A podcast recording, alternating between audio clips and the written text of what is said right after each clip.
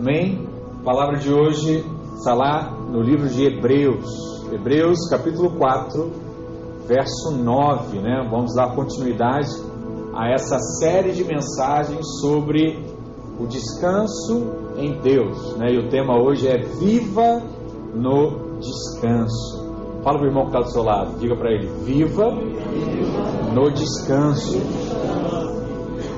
Hebreus 4,9 diz assim: Portanto, resta um repouso para o povo de Deus, porque aquele que entrou no descanso de Deus, também ele mesmo descansou de suas obras, como, como Deus das suas. Esforcemo-nos, pois, por entrar naquele descanso, viu? É naquele, a fim de que ninguém caia segundo o mesmo exemplo de desobediência. Amém, irmãos? Queria começar essa mensagem contando uma história de um irmão que encontrou um pastor no aeroporto e perguntou para ele assim: E aí, pastor? Tá saindo de férias? Vai curtir umas férias? E o pastor olhou para ele e falou assim: Não, sim, vou tirar uns dias de férias com a minha família. E aquele irmão abençoado olhou para o pastor assim e disse: Olha, o senhor sabe, né? O diabo não tira férias. E o pastor, homem sábio, olhou para ele e falou: É verdade. É por isso que a vida dele é um inferno. Você sabe que tudo está na sabedoria das palavras, irmão. Você não precisa ficar chateado, responder. É só você sabe. Por quê? A vontade de Deus é que nós possamos viver um descanso completo. E quando eu falo de descanso aqui, viu? Guarda isso no seu coração também. Evidentemente, eu não estou falando aqui de deixar de trabalhar, viu? Nem de viver uma vida passiva, né? Porque tem alguns homens já estão olhando para as esposas, tá vendo? Pastor está dizendo. Você fica pegando no meu pé. Tem que viver no descanso. Não tem que trocar a bica hoje. Não tem que fazer. Não, não é isso que eu estou dizendo, não. Não entenda esse descanso, né? Eu estou me referindo aqui a algo que procede da nossa alma. Porque muitos filhos de Deus ainda vivem cheios de ansiedade, angústias e preocupações que de fato os tiram do descanso. E a palavra diz que isso é mal aos olhos dos homens e aos olhos do Senhor. Então ele deseja que de fato vivamos uma vida de descanso. E qual é a ordem do Senhor? É que você se esforce para entrar no descanso. Isso é muito interessante, porque para muitos descansar é algo simples, mas a palavra diz que para você entrar nesse descanso, você precisa se esforçar. Esforçar, porque esse esforço exige fé. Eu preciso confiar em Deus. Eu preciso me colocar em Deus. E esse texto de Hebreus aqui é o único lugar no Novo Testamento onde diz que nós devemos nos esforçar. E nenhum outro vai dizer acerca disso, mas aqui sim. E o que é, pastor? Esse esforço para entrar no descanso. E por que, que isso é tão importante? Porque a palavra diz que Deus descansou primeiro. Talvez você nunca tenha parado para pensar a esse respeito, mas a palavra diz assim. Então nós ficamos surpresos né, e admirados quando vemos o que a Bíblia diz acerca do descanso divino. E esse descanso divino, ele sempre está e estará disponível para nós. Mas ficamos, talvez, muitas vezes surpresos quando descobrimos que a primeira pessoa que descansou na Bíblia foi o próprio Deus. Gênesis 2, verso 2 diz assim: E havendo Deus terminado no dia sétimo a sua obra que fizera, descansou nesse dia de toda a sua obra que tinha feito. Olha que coisa! Como aquele que criou tudo do nada, que fez tudo através de palavras, criou coisas visíveis e coisas invisíveis em apenas seis dias. Alguém assim poderia de fato se cansar? Será que esse Deus Todo-Poderoso algum dia pensaria em se cansar? Já que Ele é a fonte de todo poder, Ele é Deus Todo-Poderoso, todas essas coisas. Como?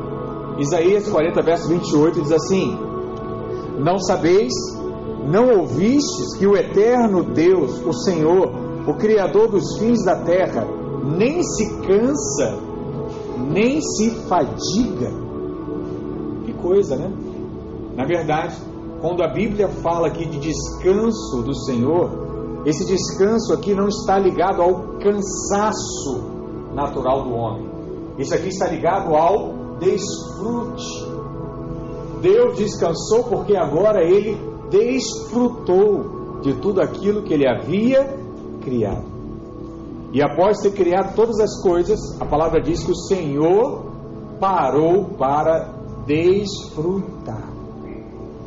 E o livro de Gênesis ele nos mostra isso, que ao criar todas as coisas, ao final o Senhor olhava a sua criação e via que aquilo era bom, que aquilo era aprazível aos seus olhos. Mas no sexto dia, a palavra diz, ao criar o homem, ele sentiu tanto prazer, ele ficou tão feliz que ele mudou a expressão. Ele diz agora: Isso não é só bom, agora é muito bom. Quando Deus criou o homem, ele falou: Olha, é muito bom. Mas o que é joia? É que existe ainda algo mais poderoso. É o fato que o Senhor descansou no sétimo dia.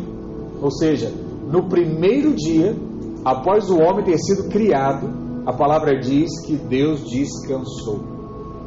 Por quê, pastor? Porque Deus queria o homem para si mesmo, para estar com ele, aonde? no seu descanso. Quando Deus criou o homem, agora estava completa a obra.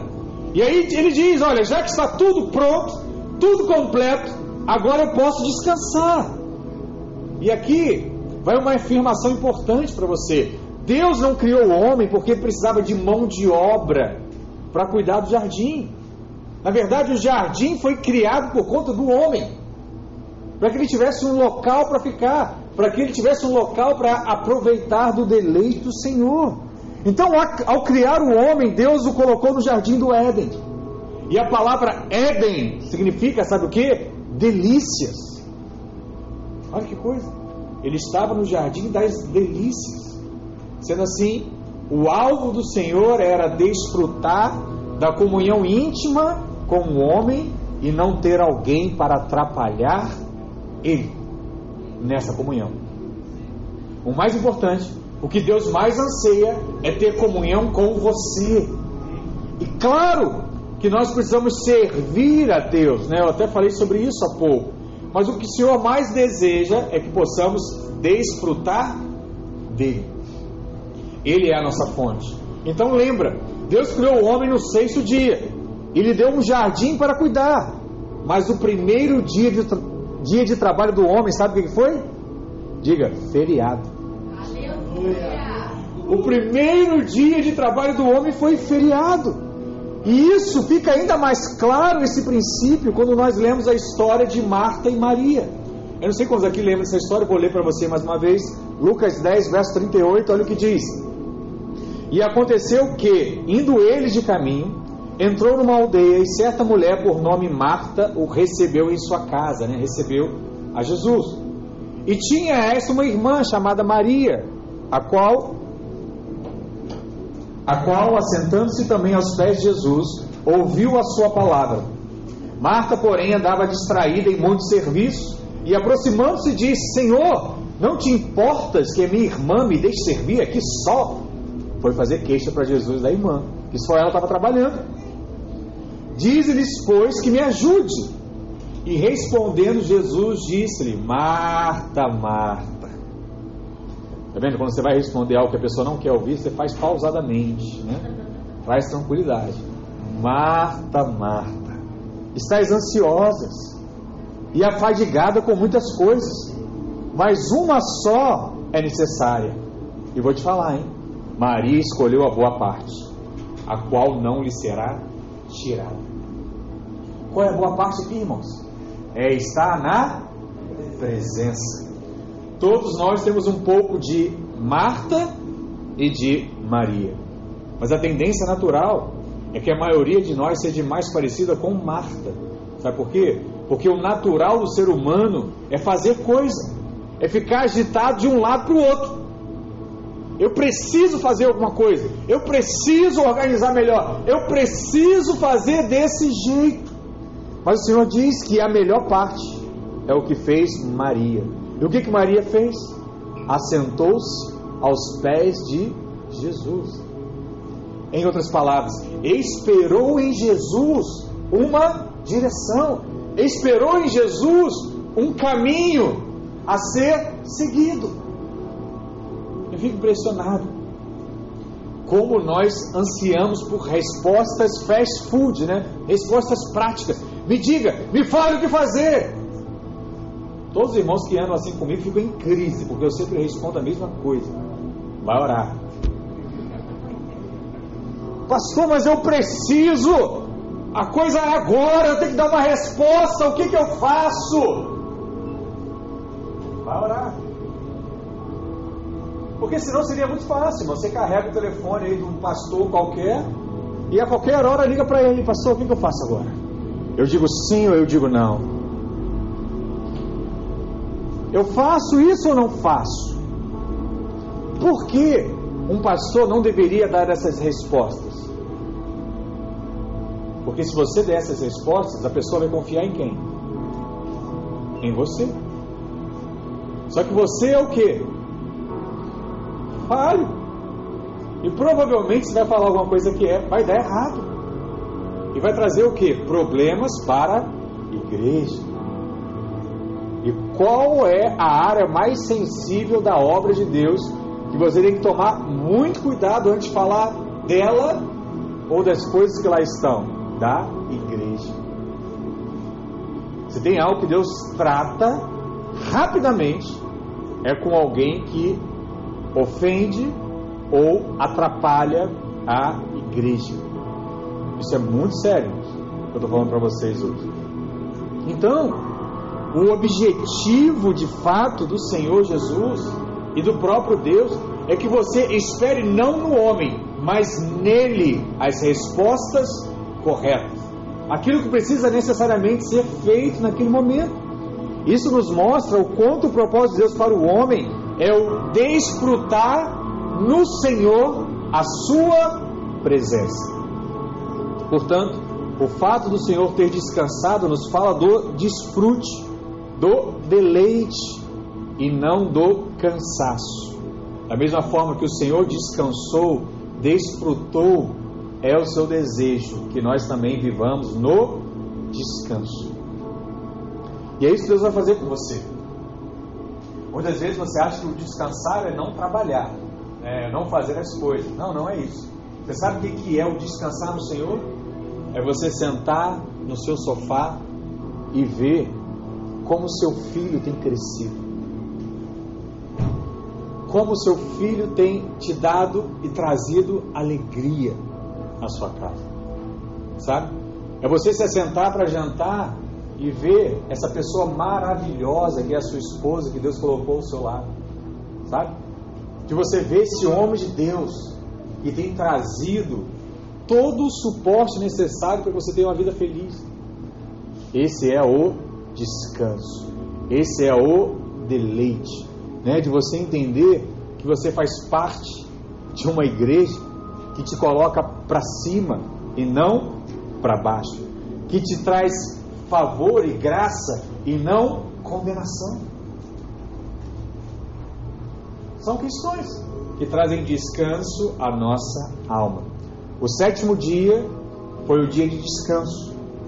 Assim, a função no plano divino da salvação é nos mostrar que desde o início Deus queria ter comunhão com o homem.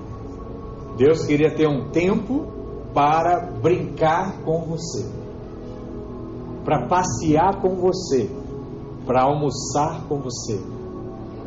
para bater um papo com você.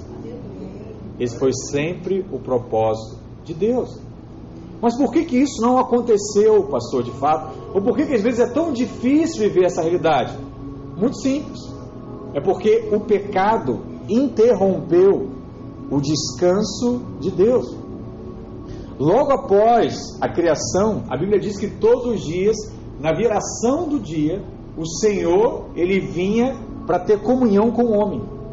Ele vinha bater papo, ele vinha brincar, ele vinha passear, ele vinha conversar das coisas com o homem. Agora imagine um homem que está vivendo no jardim das delícias, um lugar perfeito para qualquer pessoa morar, o sonho de consumo da casa própria, naquele jardim, aqueles filmes americanos, sabe? Tem aquele jardim verde, aquela casa grande, em que a pessoa sai, vai jogar basquete, jogar bola com o filho, sabe? Que tá aquela churrasqueira montada, né? Que tem a carne, que agora não adianta ter que ter, sabe? Tem tudo lá. É lugar perfeito. E a palavra diz que todas as noites o Deus vinha do céu, caminhava até o jardim, ia à casa daquele homem para ter uma conversa e uma refeição. Sabe aquela conversa sem milindre, né? Sabe, você vai contar mesmo a sua vida, você vai falar, ó, foi assim, né? Hoje eu comi maçã, experimentei o pêssego, dei um nome para o cachorro, dei o um nome para a águia, dei o um nome, olha, hoje o dia foi cansativo, Deus. Foi, Adão, fala mais. E aí eles ficavam batendo papo. E esse é o quadro do relacionamento que existia entre Deus e Adão no jardim. E sabe o que é jóia? É que esse mesmo quadro é o relacionamento que Deus quer ter com você hoje. De forma despretensiosa, né? Ele vem, como é que foi? Como é que está sendo? O homem que Deus havia criado era muito bom. O homem era o que Deus planejou, projetou e se propôs a fazer. E enquanto Adão obedeceu a Deus, o relacionamento amigável descrito acima continuou. Foi sendo assim, dia após dia. Isso mesmo. O próprio Deus vinha visitar o homem todos os dias. Quando o dia terminava, iniciava-se a noite. No fim do expediente, Deus vinha abençoar o homem. Acabou o expediente, Deus vem lá, te abençoa, filho. Amanhã mais um dia, estaremos juntos aqui, nesse mesmo bate-canal, mesma bate-hora. Vamos estar juntos. É isso mesmo. Era assim que Deus fazia. Mas a palavra diz que teve um dia que foi diferente. Deus foi até a casa de Adão e percebeu que o homem não veio recepcioná-lo, como ele sempre fazia. Final da tarde, Deus ia até a casa e Adão estava lá. E Deus perguntou, né, onde estás, Adão? Lá no verso 10 diz assim: Ouvi a tua voz no jardim, e porque estava nu, tive medo e me escondi. Adão falou isso para Deus. E Deus respondeu o que para ele? Quem te fez saber que estavas nu? Comeste da árvore que ordenei que não comesse. O que aconteceu? O homem agora havia desobedecido a Deus. E por conta disso ele foi condenado. E logo após, a palavra diz que ele foi lançado fora do jardim e dois anjos foram colocados com lanças nas mãos para impedir que Adão voltasse ao jardim. Mas o que era pior? É que a partir de agora, Deus não visitava mais Adão ao virar do dia a viração do dia. Porque o pecado do homem foi tão grande que separou tanto o homem do Senhor que quando a presença de Deus, por exemplo, estava no templo, estava na arca, a palavra diz que foi necessário colocar um véu de linho de cerca de 400 quilos de pano para poder separar o homem da presença que ficava na arca. Para você ter noção, como foi difícil tudo após o pecado do homem. Um Deus que visitava o homem todos os dias precisou separar-se por causa da desobediência. A palavra diz que Adão sofreu, Eva sofreu, mas ninguém se coloca aqui na visão de Deus, no lugar de Deus. Imagina também quanto Deus não sofreu e quando ele viu o melhor da sua criação, o desobedecer. O melhor se escondendo dele. Precisando fazer roupas, criar coisas, fazer do jeito dele, ao invés de seguir a direção inicial que ele está com Deus. Imagine o que aconteceu com o Senhor no primeiro dia após a desobediência, quando foi chegando a hora da viração do dia. Cadê Adão? Cadê aquela experiência? Eu criei o homem para isso. Eu criei ele para conversar com ele, para viver a presença. Cadê ele agora? Talvez Deus tivesse angustiado, como se faltasse alguma coisa para fazer, de querer ir, mas não poder, de querer abraçar, mas não poder, de querer conversar, mas não ter mais alguém com quem ele pudesse fazer isso. Porque aquele que ele amava preferiu desobedecer. Preferiu sair daquele padrão de relacionamento. E agora, eu posso dizer que o descanso de Deus foi quebrado. Porque a partir do momento do pecado de Adão, da desobediência de Adão e de Eva, Deus precisou começar a trabalhar novamente. Presta atenção, Deus criou todas as coisas com a palavra. Trabalhou, criou o homem, descansou. Quando o homem desobedeceu, Deus precisou sair do descanso e começou a trabalhar novamente. Para quê, pastor? Para salvar o homem mais uma vez. Amém. Ele havia criado, agora ele tem que trabalhar para conseguir salvar. Deus providenciou ao homem a possibilidade do perdão e restauração de um relacionamento íntimo que agora viria através de Cristo Jesus. Foram milhares e milhares de anos separados de Deus, né? Deus do homem. Ele precisou criar ferramentas para que o homem pudesse querer buscá-lo novamente. E a palavra diz que quando chegou na plenitude dos tempos, o Pai enviou seu Filho para que todo aquele que nele crê não mais morresse, mas tivesse agora a vida eterna. Entenda algo. Muitos irmãos acham que vida eterna é um casamento feliz. Vida eterna é uma casa própria. Vida eterna é conhecer todos os continentes do mundo. Vida eterna é ter muito dinheiro no bolso. Não. Vida eterna é voltar a ter comunhão com Deus na viração da noite é voltar a perceber a presença do Senhor todos os dias da sua vida. É interessante que quando alguém erra, o irmão vem e fala assim: Pai, bate nele. Pai, dá nele. Talvez um dos maiores desafios do pastor é lidar com essas situações. Porque em todo momento vem um filho um irmão fala assim: Pastor, Fulano está aprontando, bate nele. E aí você espera que aquela sentada venha com força, né? Aquela chinelada venha com força. Aí quando a chinelada vem, fala: Ué, veio até que fim, né? Não está precisando ouvir isso, pastor. Deixa eu te falar: um líder, um pastor, não precisa mais da chinelada Sabe por quê? Porque nada dói mais do que deixar de ter a presença de Deus. E quando o irmão ele apronta, ele abre mão, sabe do que? Da presença. E é fácil identificar alguém que está na presença com o outro que não tem desfrutado da presença. São pessoas completamente diferentes. Você identifica no olhar. Porque quem está na presença não fica ofendido. Você já viu? Você ser um milionário, alguém te fala assim, seu pobre miserável. Você vai ficar ofendido? Fala a verdade. Tem lá um milhão na tua conta. E o cara olha para você, seu pobre miserável, pobre.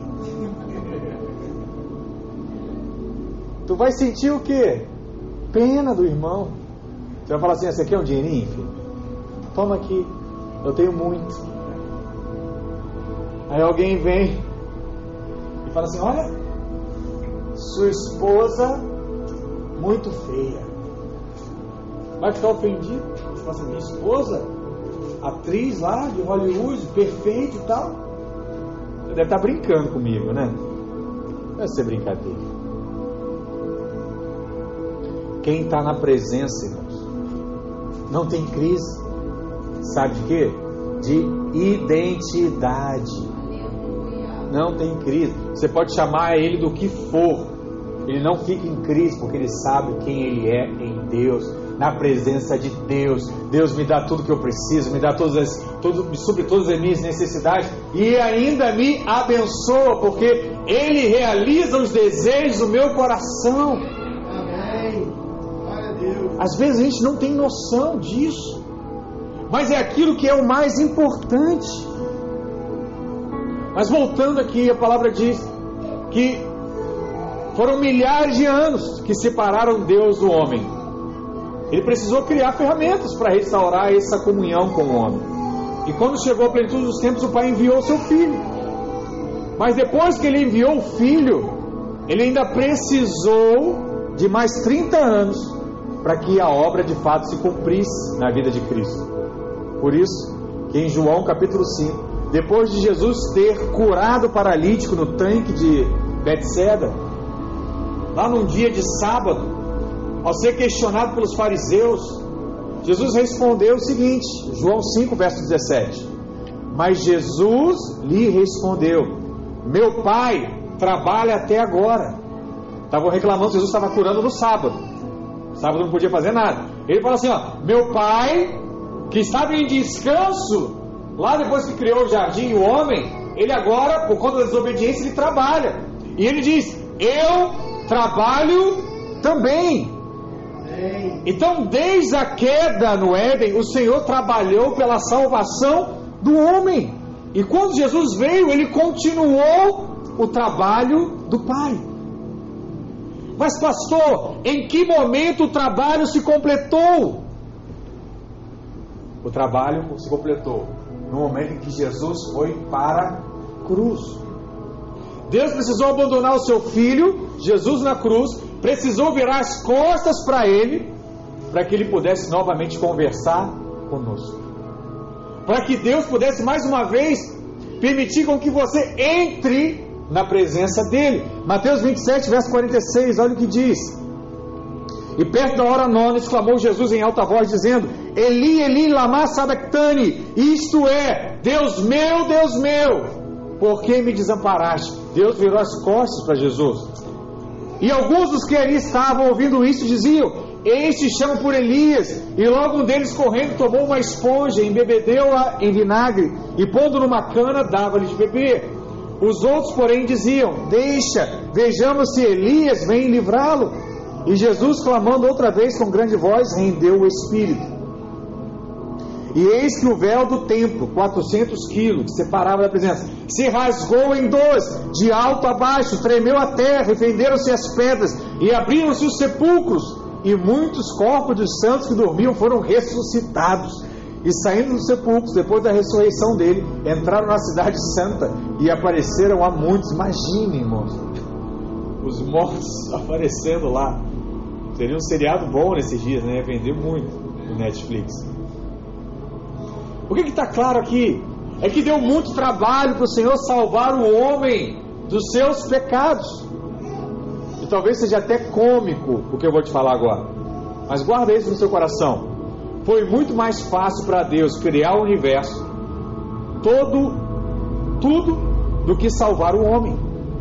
Porque criar o universo, sabe o que, Deus precisou? Abrir a boca e falar: haja luz. E tudo foi feito. Uma única palavra. Mas para salvar o homem, Deus teve que encolher na forma de um bebê. Deus precisou passar nove meses na barriga de uma mulher Deus precisou nascer como uma criança, precisou aprender a obede obedecer. Ele só declarava, agora ele tinha que obedecer. Teve que esperar 30 anos, fazendo lá móveis, sendo criança, precisando que alguém limpasse ele quando era bebê, para começar o seu ministério, ser condenado à morte de cruz e por fim dizer lá: Tetelestai, está consumado. Deixa eu te falar, nós temos que valorizar muito a nossa salvação, porque custou um alto preço salvar a você e salvar a mim. Alto preço. Mas ao completar a obra da cruz, a Bíblia diz que o Senhor agora pôde descansar novamente. Hebreus 10, verso 11, olha o que diz: Ora, todo sacerdote se apresenta dia após dia a exercer o serviço sagrado e a oferecer muitas vezes os mesmos sacrifícios que nunca, jamais podemos remover pecados. Jesus, porém, tendo oferecido para sempre um único sacrifício pelos pecados, assentou-se à destra de Deus. Eu não sei aqui quantos já leram ou lembram, no Antigo Testamento, a presença de Deus ficava na arca. E a arca ficava em um local chamado tabernáculo. E nesse tabernáculo existiam muitas coisas. Existia um altar de incenso, existia o candelabro, existia a mesa dos pães. Mas sabe uma coisa que não existia no, no tabernáculo? Cadeira. Não tinha cadeira no tabernáculo. Não sei se você já parou para pensar nisso. Mas não tinha cadeira lá. E por que, que não tinha cadeira? Porque não dava tempo do sacerdote se assentar. O seu trabalho não parava nunca. Era um trabalho contínuo e exaustivo.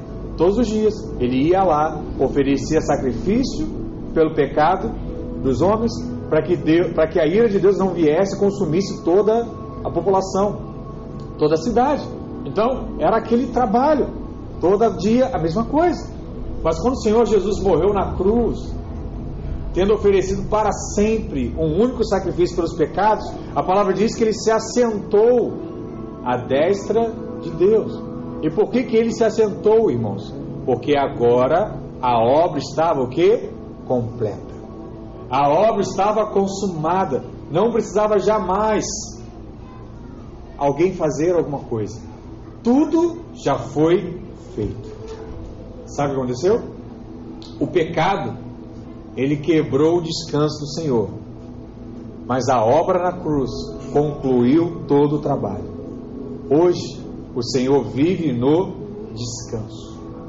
E hoje, se você é filho de Deus, você também deveria viver no descanso. E isso introduz ao último tópico aqui da nossa mensagem, que a obra da cruz, ela restaurou o nosso descanso. A caminhada que o povo fez do Egito para Canaã, passando pelo deserto, é uma figura do que o Senhor deseja que aconteça com a nossa vida. Todos nós, assim como a população no Egito estava escrava, nós éramos escravos do diabo. Segundo a Bíblia, nós éramos até filhos dele. Sem Deus, quem nasce é filho do diabo, escravo do diabo. E o Egito aqui representa o mundo, onde nós fomos salvos, libertos das armadilhas, né, do, da, das algemas do diabo. E o deserto ele fala de um tempo de transição. Mas o desejo de Deus é nos introduzir a Canaã.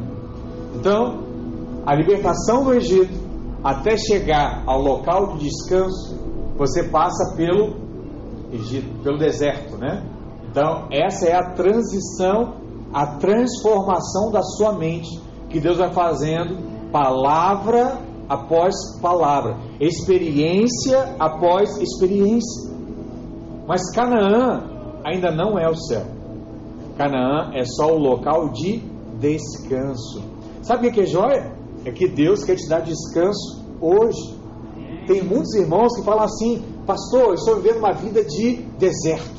Mas é bom ter deserto aqui, porque eu vou descansar com o Senhor um dia. Então, quanto mais deserto, melhor. Quanto mais perseguição, melhor. Quanto mais luta, pastor, melhor. Não, irmão.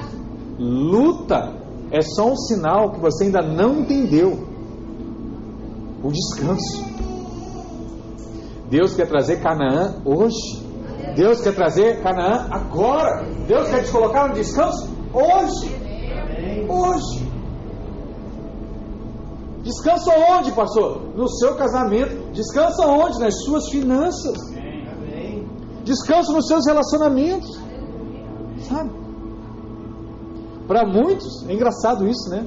Mas para muitos, liderar, pastorear, é um deserto. Pastor, o senhor não sabe as minhas lutas. O senhor não sabe o que é conduzir irmãos que falam mal de você. Você não sabe o que é da vida de gente que você fala uma coisa e faz outra. Por que, que um pastor está dizendo isso? Porque não entrou no descanso. Algumas vezes os irmãos trazem para mim algumas ministrações, né? Onde o pastor está lá reclamando, está lá falando. Eu sempre digo a mesma coisa. Eu falo assim: olha, esse pastor está precisando de ajuda. Sério? Está precisando de ajuda. E eu falo isso de coração. Se você gosta, conhece a pessoa, vai lá, pergunta para ele se ele quer alguma coisa. Porque o natural, quem está no descanso pode tacar pedra. Você pode tacar flecha. Irmão, estou no descanso. Ó, tá tranquilo.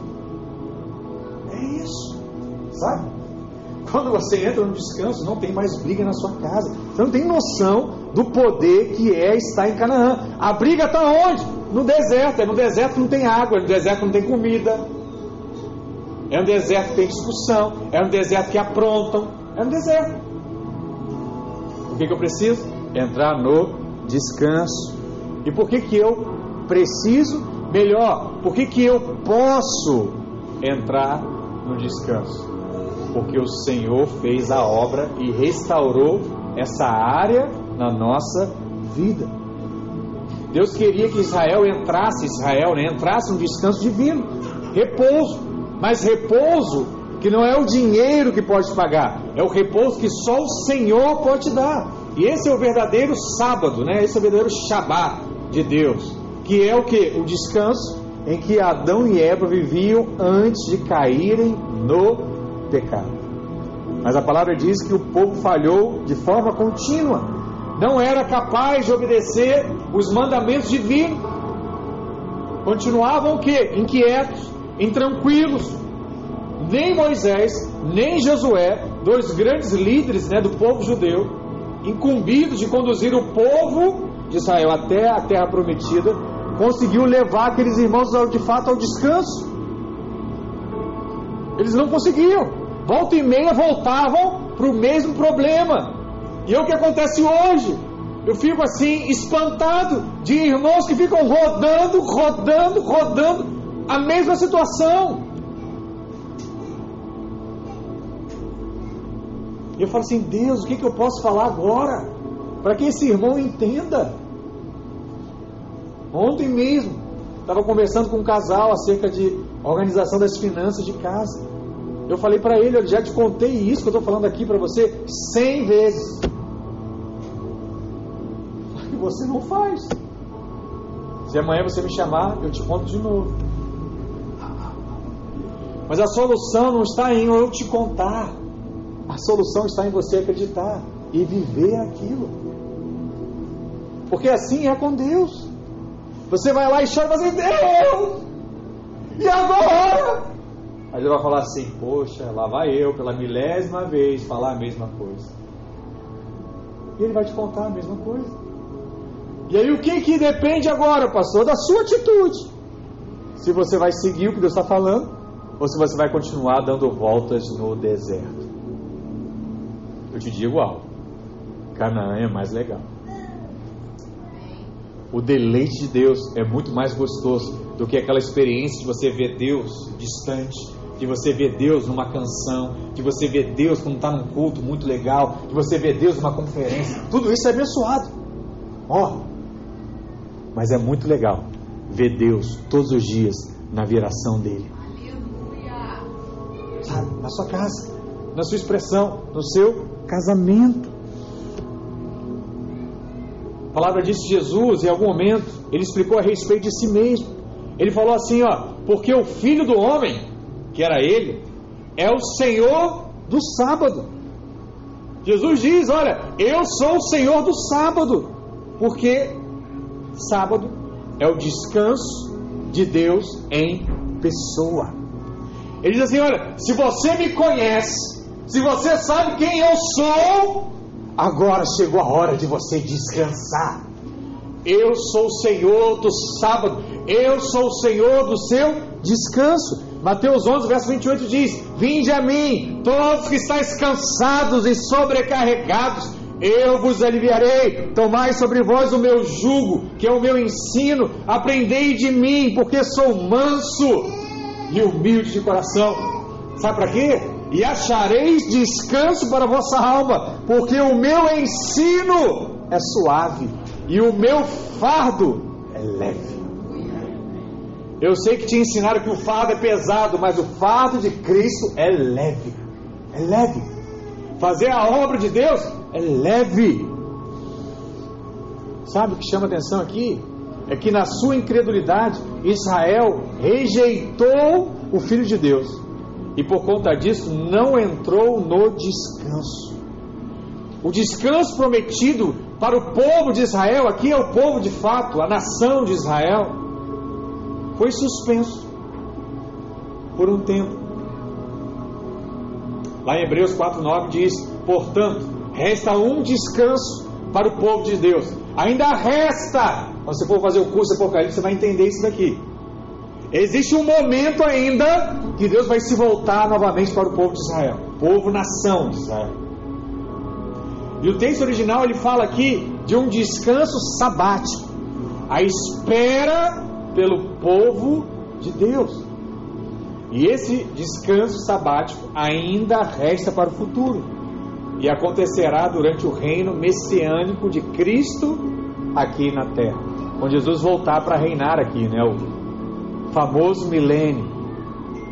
E a carta aos Hebreus mostra que o descanso de Deus no sétimo dia foi de fato, desde o começo, uma indicação clara que o homem só encontraria descanso no próprio Deus. Olha o que diz lá em Hebreus 4, verso 4. Porque em certo lugar, assim disse, no tocante ao sétimo dia: E descansou Deus no sétimo dia de todas as obras que fizera, e novamente no mesmo lugar não entrarão no meu descanso. Visto, portanto, que resta entrar em alguns nele, e que por causa da desobediência não entraram, aqueles aos quais anteriormente foram anunciadas as boas novas. Está dizendo aqui, olha, eu estou anunciando as boas novas domingo após domingo, mas alguns ainda desobedecem e não entram no descanso. Já estava escrito isso há um tempão atrás. Aí ele continua no verso 7, de novo, determina certo dia, hoje, falando por Davi, muito tempo depois, segundo antes fora declarado, hoje se ouvides a sua voz, não endureçais o vosso coração. Ora, se Josué lhe houvesse dado descanso, não falaria posteriormente a respeito de outro dia. Portanto, resta um repouso para o povo de Deus, porque aquele que entrou no descanso de Deus, uau, também ele mesmo descansou de suas obras, como Deus das suas. Uau! Aquele que entrou no descanso de Deus também descansou das suas próprias obras de tudo aquilo que você poderia fazer. Irmãos, a gente passa dia após dia maquinando o que, eu posso fazer, sabe, para melhorar as, as coisas na minha casa, para melhorar isso, para melhorar aquilo, para fazer algo melhor. Deus fala que aquele que entendeu quem de fato é Cristo já entrou no mesmo descanso. Por quê? Porque Deus agora cuida desses sonhos, desses desejos que estão no seu coração. Começa a alinhar a palavra, sabe? Começa a montar o quebra-cabeça você vai perceber. Buscai o meu reino e a minha justiça, e todas as demais coisas vos serão acrescentadas. Olha, vem para cá, entende que em mim está o descanso, as outras coisas eu cuido para você. Você vai experimentar de algo que é bom, sabe? Em algum momento, entrega a sua vida para Ele, morre para esse mundo, fala assim: ó, eis-me aqui, eu quero fazer a sua vontade, morre para o mundo, porque quem morre para o mundo agora vive para Ele, e se você vive para Ele, você entra no descanso. Pastor, está muito distante isso dos meus olhos. Irmãos, tire as escamas dos seus olhos naturais. Olha para Cristo. Eu, pastor, cheio de defeito, cheio de erros. Sim, é você. É você. Estava contando para alguns líderes aqui, e há alguns anos atrás, Camacho ele começou a liderar uma cela. Se dispôs, né? Veio com uma base forte de uma outra igreja e aplicou tudo aquilo que ele aprendeu na sua cela. E a cela dava tudo errado. Mas eu imagino que o Camacho, né? Pô, eu sou o cara, eu tenho uma experiência muito grande. Eu vi muitas coisas. Como é que não funciona? Aí certo dia ele mandou um e-mail para mim, umas três páginas. Tentei de tudo, pastor. Fiz de tudo. Apliquei tudo. Mas nada dá certo. Nada acontece. Nada adianta. Eu acho que esse negócio não é para mim. Já viu quando alguém vai estudar uma outra língua, né? Ele tenta, tenta, fala assim, não, não eu nunca vou conseguir aprender essa outra língua. Esse negócio não é para mim. Aí eu lembro como se fosse hoje. Eu respondi o um e-mail para ele e disse assim, ó, agora você está pronto. Agora você entendeu. Continue, que agora Deus vai fazer. Porque até aquele momento ele tinha feito tudo e Deus nada. Agora que ele entendeu que o tudo dele não serve para nada, é forte isso, né? Mas é verdade. Que o tudo dele não serve para nada, agora Deus faz. Aí você vê, né? Célula multiplica, não cresce, o mal vem da célula, não para.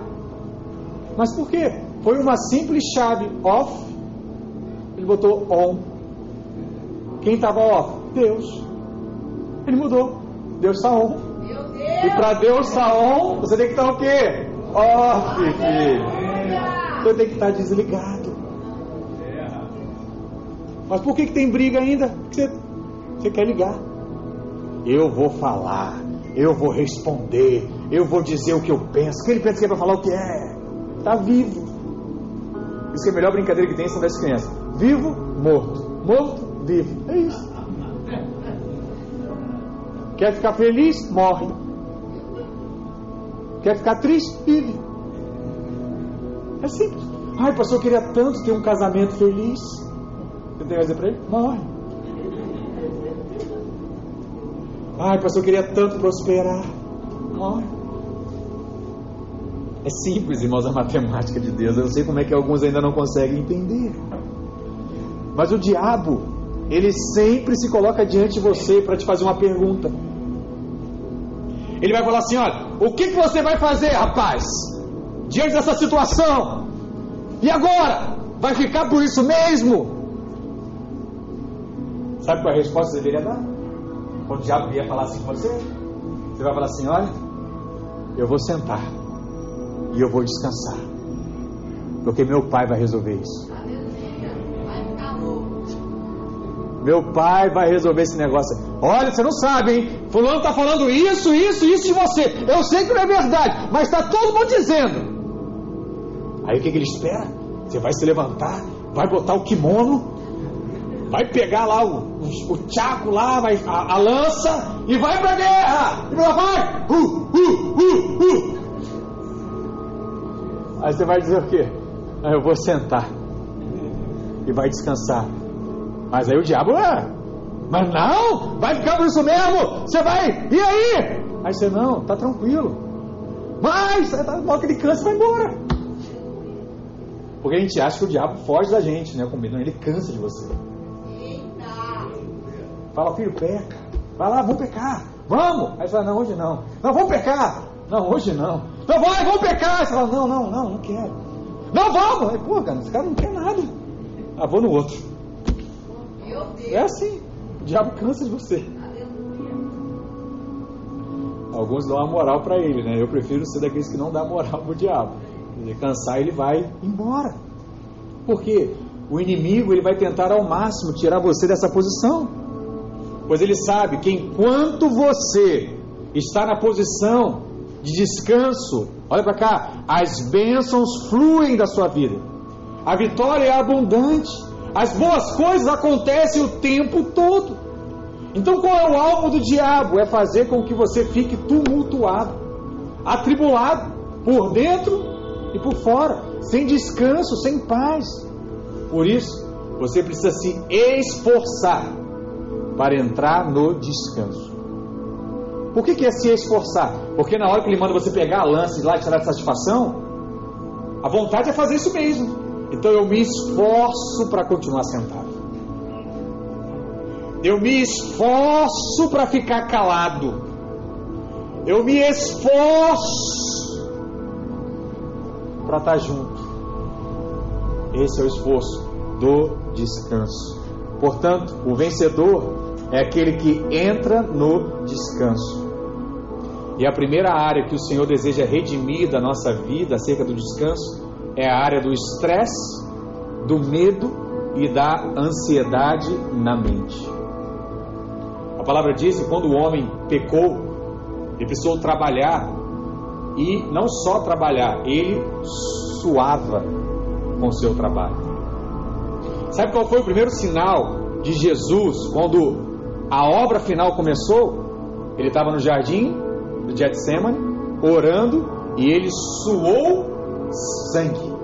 O que, que é o suar sangue? É o esforço máximo que a alma de qualquer ser humano pode fazer. Então, por conta disso, o suor daquele trabalho para o homem virou maldição. Toda vez que ele sobe, ele lembrava: Isso aqui foi por conta do meu pecado. Eu não precisava estar vivendo isso, mas hoje eu estou. Maldição. Mas quando Jesus foi no jardim e suou sangue, a maldição foi quebrada. Hoje, você até trabalha, mas trabalha por lazer, diversão, porque Deus já está cuidando da sua vida. Pastor, meu trabalho é diversão, não. Eu sei, filho, você não entendeu ainda. Eu sei, não precisa me falar. Para mim não, não, eu sei que não é. Não é para muito, porque ainda não entendeu a mensagem, ainda não aplicou essa verdade na sua vida. Porque quando você aplicar, tudo aqui na terra vai ser um parque de diversões. E você vai desfrutar do jardim, porque esses arranha-céus aqui, esses prédios, essas praias, para muito é trabalho, mas para quem é de Deus é deleite. Deleite. Estar tá com os irmãos, viver a vida da igreja, curtir férias, conhecer lugares, é o deleite que Deus vai te colocar no seu coração. Ezequiel 44, 18 diz assim: Tiaras de linho lhe estarão sobre a cabeça, e calções de linho sobre as coxas, não se cingirão a ponto de lhes vir o suor. Né? Maldição, Jesus quebrou. Aí vem em João 14, verso 26. Mas o Consolador, o Espírito Santo, a quem o Pai enviará em meu nome, esse vos ensinará todas as coisas a vós e vos fará lembrar de tudo o que vos tenho dito. Mas ele continua, no verso 27 ele diz: Deixe-vos a paz, a minha paz vos dou. Não vou lá dou como dá ao mundo. Não se turbe o vosso coração, nem se atemorize. Guarda sua alma do medo, da ansiedade. Não se turbe o vosso coração. Crê nele. Coloca a sua vida nele. Sabe por quê? Porque o Senhor trabalha a partir do descanso. Ele tem uma diferença. Hoje, nós temos o costume de, quando vê alguém enrolado, colocar as mãos e tentar ajudar. Deus não faz assim. Deus espera você tirar suas mãos para Ele colocar as mãos dele. Ele não entra junto com você. Por um único motivo: para que não haja dúvida E é Ele que fez. Porque se Ele entrar com você, você vai achar algum momento que foi você também. Mas tem que ficar claro o tempo todo que não é você, é Ele. E a nossa caminhada cristã se inicia onde a obra de Jesus termina. Ele terminou e se assentou. Por isso hoje não podemos mais viver atribulados. Por isso somos desafiados a cada dia a descansar no Senhor, independente da situação que nós estivermos passando. Nós já falamos sobre isso. A ansiedade é uma doença e um pecado. Para a doença tem cura, mas para o pecado tem perdão. E ele também já foi atribuído à sua vida. Você não precisa mais viver estrangulado hoje por conta dos pecados que você cometeu. Martim Lutero, ele disse que o Senhor Jesus faz das aves nossos professores e mestres. O mais frágil pardal se transforma em teólogo e pregador para os mais sábios dos homens, dizendo o seguinte: Eu prefiro estar na cozinha do Senhor e Ele fez todas as coisas. Ele sabe das minhas necessidades e Ele me sustenta. Os livros se vestem com maior glória que Salomão. Valemos mais que as aves e os lírios. Se Deus alimenta as aves e veste os lírios do campo, não cuidará Ele dos seus filhos? Essa é a mensagem o Senhor tem no seu coração hoje. Se Deus faz por eles, por você, fará muito mais. Em nome de Jesus. Amém? Fica de pé onde você está. Feche seus olhos. Coloca a mão no seu coração. Peça a Deus. Fala para Ele, Senhor, me permita ver, enxergar esse descanso. Talvez para você tenha sido difícil, tem sido difícil nesses dias. Você já tentou diversas vezes fazer diferente, mas você não consegue. Lembra do exemplo que eu dei do Camacho aqui? Decida hoje a não fazer mais do jeito em que você acha que deve ser feito, a não fazer mais do jeito em que você aprendeu. Mas fala, Senhor, de que forma o Senhor quer que eu faça? De que forma eu posso fazer nova as coisas na minha vida? Eu não sei. Eu já tentei. Tudo que eu tentei deu errado. Talvez eu seja como um desses que tem andado pelo deserto, dando voltas e voltas. Mas hoje eu queria experimentar esse descanso. Eu quero entrar em Canaã. Eu entendi que o Canaã não é só quando Jesus voltar. Eu posso viver isso hoje. Por isso me mostre agora, Espírito de Deus, o meu lugar, o meu lugar de descanso. Em nome de Jesus. Em nome de Jesus. Se você orou, deixa Deus falar no seu coração agora. Eu creio que enquanto você está atento ouvindo, Ele está te mostrando coisas. Talvez áreas que precisam ser mudadas. Talvez coisas que você vai precisar fazer, falar, pessoas em que você vai procurar nesses dias para pedir perdão, para mudar a sua atitude em relação a ela. Rasgue o coração para Deus. Lembre, que se você está num lugar muito melhor, você não se ofende mais. As coisas não te fazem mais mal. Conheça esse lugar para o qual Deus está te levando nesses dias. Em nome de Jesus. Seguro estou nos braços daquele que nunca me